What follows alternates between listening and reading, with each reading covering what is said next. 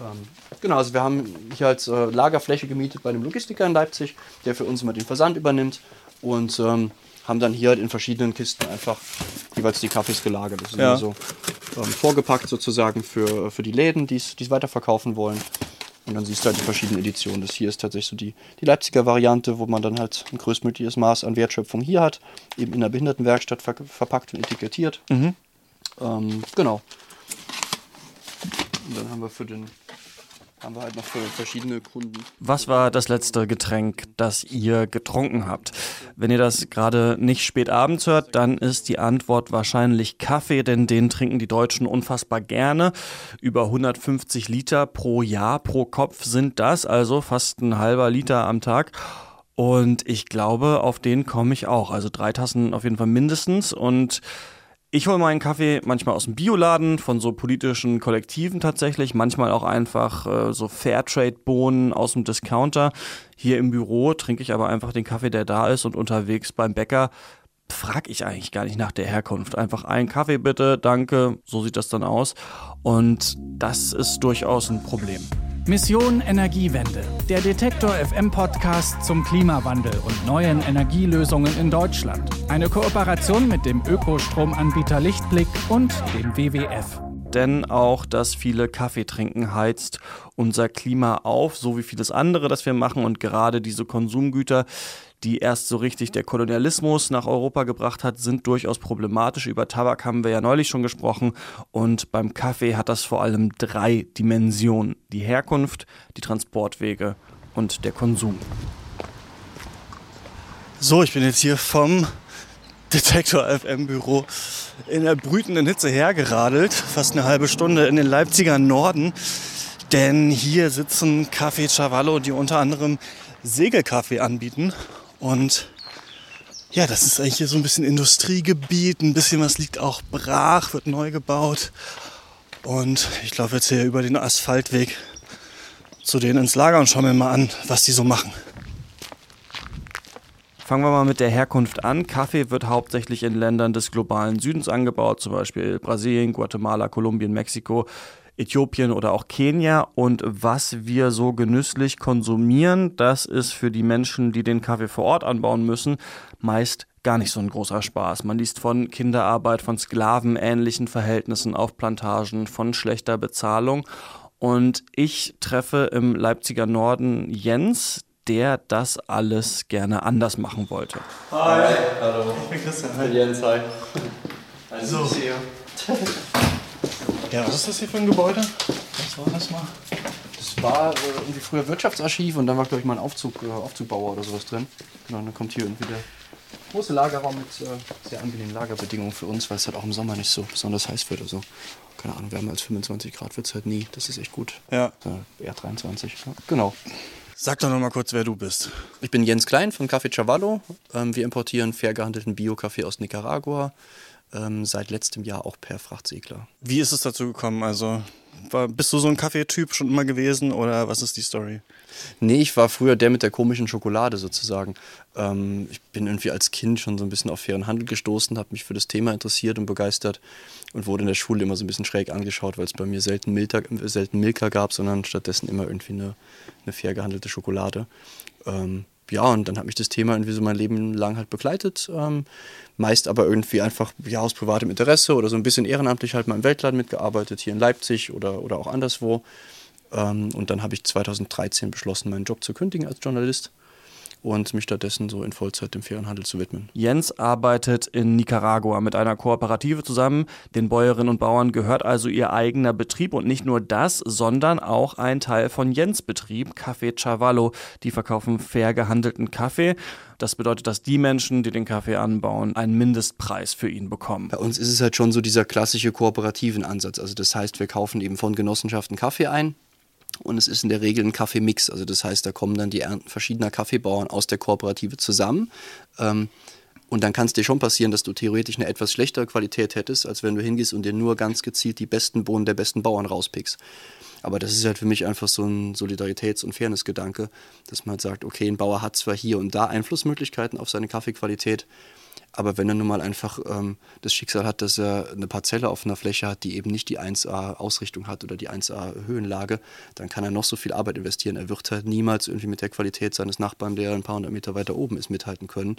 Und deswegen kaufen wir halt so einen kooperativen Mix statt uns nur die 1A-Bohnen rauszupicken. Wir machen ja hier einen Podcast über den Klimawandel und der ist in zweierlei Hinsicht wichtig, wenn wir über Kaffee sprechen. Zum einen betrifft er die Menschen, die den Kaffee anbauen, direkt. Hm, also gerade im Beispiel Nicaragua ist es halt so, dass es erste Studien gibt, die halt Nicaragua irgendwie eine ziemlich düstere Zukunft prophezeien äh, beim Kaffeeanbau, weil einfach die Bedingungen durch den Klimawandel schlechter werden und insofern in 20, 30 Jahren ähm, Kaffeeanbau in Nicaragua schwierig werden wird, zumindest wenn es um Qualitätskaffee geht, wenn sich da nicht was tut. Also das heißt, wenn wir entweder das Ruder äh, rasant rumreißen oder wenn die Bauern es halt schaffen, Strategien zu entwickeln, irgendwie auch mit veränderten klimatischen Bedingungen klarzukommen und da trotzdem ähm, einen guten Kaffeeanbau weiterhin zu gewährleisten über ja, etwas resistente Varietäten, die nicht so, nicht so empfindlich auf Temperaturveränderungen reagieren, vor allem hohe Temperaturen, die irgendwelche ähm, Pilze oder sonstigen ähm, Belastungen besser handeln können. All das sind da halt große Themen gerade. Und aktuell merkst du auch schon, dass eben diese Wetterextreme stark zunehmen. Also es wird immer schlechter planbar. Hast dann in der Trockenzeit kommt dann doch plötzlich nochmal irgendwie der Regenfall und äh, du hast deine Kaffeebohnen schon zum Trocknen ausgelegt und dann faulen die ersten halt. Ähm, all das hat sich halt irgendwie, zumindest nach Auskunft der Bauern, verändert. Das war vor ein paar Jahren noch anders. Das äh, spüren sie jetzt immer stärker. Und dann gibt es noch einen anderen Punkt, die zweite Dimension, wenn wir über Kaffee sprechen wollen, und zwar die Transportwege. Normalerweise kommt Kaffee per Frachtschiff zu uns nach Deutschland, weil er bei uns eben nicht wirklich angebaut werden kann. Und diese Schiffe produzieren natürlich große Mengen an CO2 und heizen das Klima ordentlich auf. Dabei wissen wir Menschen aber natürlich eigentlich schon lange, wie man ohne viel Emissionen auch große Mengen an Gütern übers Meer transportieren kann, nämlich mit Segelschiffen. Es kam über einen Fernsehbeitrag dazu. Also ich habe irgendwann einfach eine kleine Doku gesehen über diese Reederei, die halt ähm, sich einen alten Schoner aus Holland gekauft haben, ich glaube Baujahr 1920, und angefangen haben, den zu restaurieren, um ihn halt als Frachtsegler wieder über die Meere schippern zu lassen. Und das fand ich super spannend. Äh, habe die angeschrieben und gefragt, ob sie irgendwie Kapazitäten hätten und Lust hätten, auch für uns Kaffee zu transportieren. Und so kam das dann alles zustande. Ist auch ziemlich schnell gegangen eigentlich, dass wir uns da einig waren. Ähm, und dann kam letztes Jahr eben die erste Lieferung Kaffee per, per Segler aus Mittelamerika nach Hamburg. Ähm, das ist natürlich deutlich aufwendiger und dementsprechend auch teurer, ähm, weil es halt einfach eine Form des Transports ist, ähm, die ja auch in den Häfen und bei allen Dienstleistern, äh, die, die da irgendwie mitspielen, in der Form gar nicht mehr vorgesehen ist. Also kein, kein Hafen ist mehr darauf eingestellt, dass da ein Segler ähm, einläuft und sagt, hey, wir laden jetzt Sack für Sack Kaffee ein. Die haben halt ihren Kran da stehen und wollen den Container rüberheben. Insofern musst du da an allen Stellen erstmal Partner gewinnen, die sagen, hey, spannende Idee, tolles Symbol, tolles Zeichen, ähm, da machen wir mit. Das dauert tatsächlich mehrere Monate, also der Kaffee von Café Chavallo ist einige Zeit unterwegs. Ähm, genau, für uns war es jetzt so, dass halt der, der Kaffee in Mittelamerika am 22. März, glaube ich, geladen wurde und dann eben jetzt unterwegs ist bis zum 6. Juli. Da ist dann die große, das große Lösch-Event in Hamburg mit ganz, ganz vielen freiwilligen Helfern, die dann vorbeikommen, Kaffeesäcke mit von Bord schleppen. Also insofern wird auch das einfach so ein bisschen zelebriert als, als Event, als Happening. Könnte man das denn auch in viel größerem Stil aufziehen eigentlich? Also ein Großteil, weiß ich nicht, des deutschen Kaffeebedarfs irgendwie per Segelschiff kommen lassen, wenn Leute bereit wären, einen Aufpreis zu zahlen? Ähm, ja, also die, die Pläne ähm, liegen auch schon in der Schublade eigentlich. Es wird halt, finde ich zumindest, dann spannend, wenn man anfangen kann, in Containerdimensionen zu denken. Und genau das wäre halt die Herausforderung zu sagen, okay, man kauft keinen alten Schoner und restauriert den, sondern baut halt wirklich ein neues, modernes Schiff, ähm, das aber allein per Windkraft betrieben wird und containertauglich ist. Also da müssen jetzt auch nicht tausende Container drauf, aber wenn du da halt mal, was weiß ich, 100, 150 Container draufladen könntest, das wäre ja schon eine ganz, ganz andere Hausnummer ähm, und dann würde es richtig spannend. Gerade ist er übrigens ausverkauft und er ist auch ganz schön teuer. 500 Gramm kosten ungefähr 15 Euro. Vielleicht muss das ja der Preis für fairen Kaffee sein oder vielleicht wird das nie angenommen werden, gerade heutzutage, wo Kaffee immer stärker zum Lifestyle-Produkt wird als in den vergangenen Jahrzehnten. Oder vielleicht muss Kaffee auch zum Lifestyle-Produkt werden, um diese höheren Preise für die Konsumierenden zu rechtfertigen. Das findet auch Jens Klein. Ja, das ist für mich so ein bisschen die Herausforderung oder der Konflikt, wenn man so will. Ähm, weil ich natürlich mit, äh, mit unserer Genossenschaft, mit Kaffee Chavallo, auch gerne noch weiter wachsen will, aber gleichzeitig immer wieder dafür plädiere, dass die Leute weniger Kaffee trinken. Ähm, weil man sich das einfach auch nochmal bewusst machen sollte, finde ich. Kaffee ist halt ein Genuss, Genussmittel. Ähm, kein Mensch muss eine, eine, Kanne Kaffee am Tag trinken. Also ich selbst trinke eine Tasse, wenn es hochkommt, mal zwei Tassen am Tag, die ich dann wirklich genieße. Ähm, und genau das sollte Kaffee auch sein. Für den Rest gibt es Wasser. Und da sind wir schon bei der dritten Seite des Kaffees, der Konsum. Denn vor allem ein neuer Trend setzt der Umwelt zu, den wir alle kennen, vor allem aus so Beamtenbüros zum Beispiel, nämlich die Kapselmaschinen. Eigentlich natürlich eine ganz nette Idee, die auch nur geringe Mengen an Kaffee verbraucht. Automat an, Kapsel rein, Tasse drunter fertig. Das Problem ist, dass viele Aluminium, das übrig bleibt. 3,1 Milliarden Kaffeekapseln haben wir im Jahr 2016 in Deutschland verbraucht und weggeworfen. Die Hersteller, die brüsten sich immer damit, dass diese Kapseln ja recycelbar seien und das stimmt auch. Nur müssen sie dafür erstmal in die gelbe Tonne geworfen werden. Viele schmeißen sie allerdings in den Restmüll und sie werden dann eben verbrannt.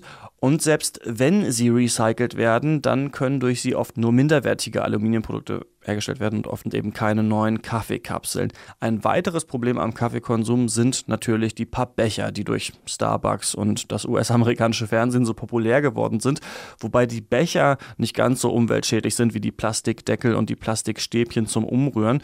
Die Deutsche Umwelthilfe hat ausgerechnet, dass wir in Deutschland über 300.000 Einwegbecher pro Stunde verbrauchen. Das ist also eine ganze Menge, aber mittlerweile findet da ja auch ein Umdenken statt. Es gibt Mehrwegsysteme in verschiedenen Städten und die Bäckerei um die Ecke füllt eigentlich mittlerweile schon auch ganz gerne mal so einen mitgebrachten Mehrwegbecher auf. Also ja, es lohnt sich vielleicht, sich mit dem mal zu beschäftigen, was wir täglich so konsumieren, vor allem wenn es von so weit herkommt. Genau, und so kommt der Kaffee dann tatsächlich an aus Nicaragua. Das ist noch nicht das geröstet. Jetzt, das ist genau noch nicht geröstet. Das ist jetzt aber auch nicht die gesegelte Ware. Also das äh, läuft halt momentan noch so, dass wir halt äh, nach wie vor auch Container verschiffen, aber halt versuchen irgendwie das äh, immer, immer mehr auf Segelschiff zu kriegen sozusagen, soweit das halt funktioniert bei den Kunden, die für den Segelkaffee zu begeistern. Und ähm, ich auch gerne mal eine Nase voll nehmen. Das ist, Ach, halt, hier, ja. das ist halt Rohkaffee.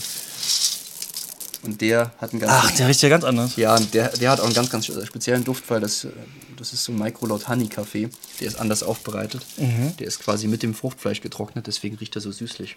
Ja, und Also die der- Bohnen sind so heller und Ja, sehen so ein bisschen genau. so wie Erdnüsse, ne? Ja, genau.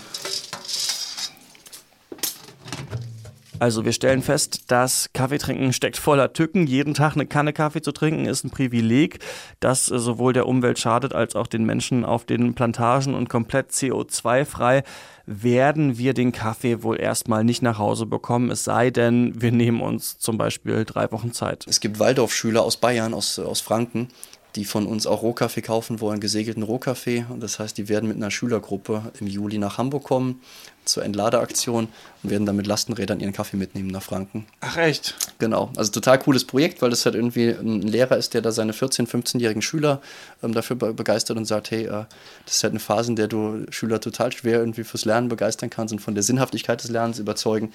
Und damit habe ich es aber echt gefangen und äh, wir versuchen da jetzt äh, Lebensschule zu machen sozusagen und äh, fahren da hoch und nehmen uns dann zwei bis drei Wochen Zeit mit den Rädern und äh, fünf Sack Kaffee im Gepäck wieder nach Bayern zu kommen. Cool, um dann so diese Wertschöpfungskette mal selber dann nachvollziehen zu können. Genau, richtig, ja. Und hier sehen wir ein Problem, mit dem wir immer wieder konfrontiert werden. Viele von uns sind in einem Wohlstand aufgewachsen, der so wahrscheinlich nicht zu halten sein wird. Dann stellt sich aber die Frage, wer darf eigentlich daran partizipieren? Also wenn Güter wie Flugreisen oder das Kaffeetrinken immer teurer werden, Sollen sich dann nur noch Reiche das leisten können oder gibt es da andere Modelle? Wie müsste also eine wirklich soziale Klimapolitik eigentlich aussehen? Eine Frage, die wir uns bald hier bei Mission Energiewende auch mal stellen werden. Die nächste Folge gibt's hier dann äh, wieder in einer Woche, wie immer. Ich bin Christian Eichler. Bis zum nächsten Mal. Ciao. Mission Energiewende, der Detektor FM Podcast zum Klimawandel und neuen Energielösungen in Deutschland. Eine Kooperation mit dem Ökostromanbieter Lichtblick und dem WWF.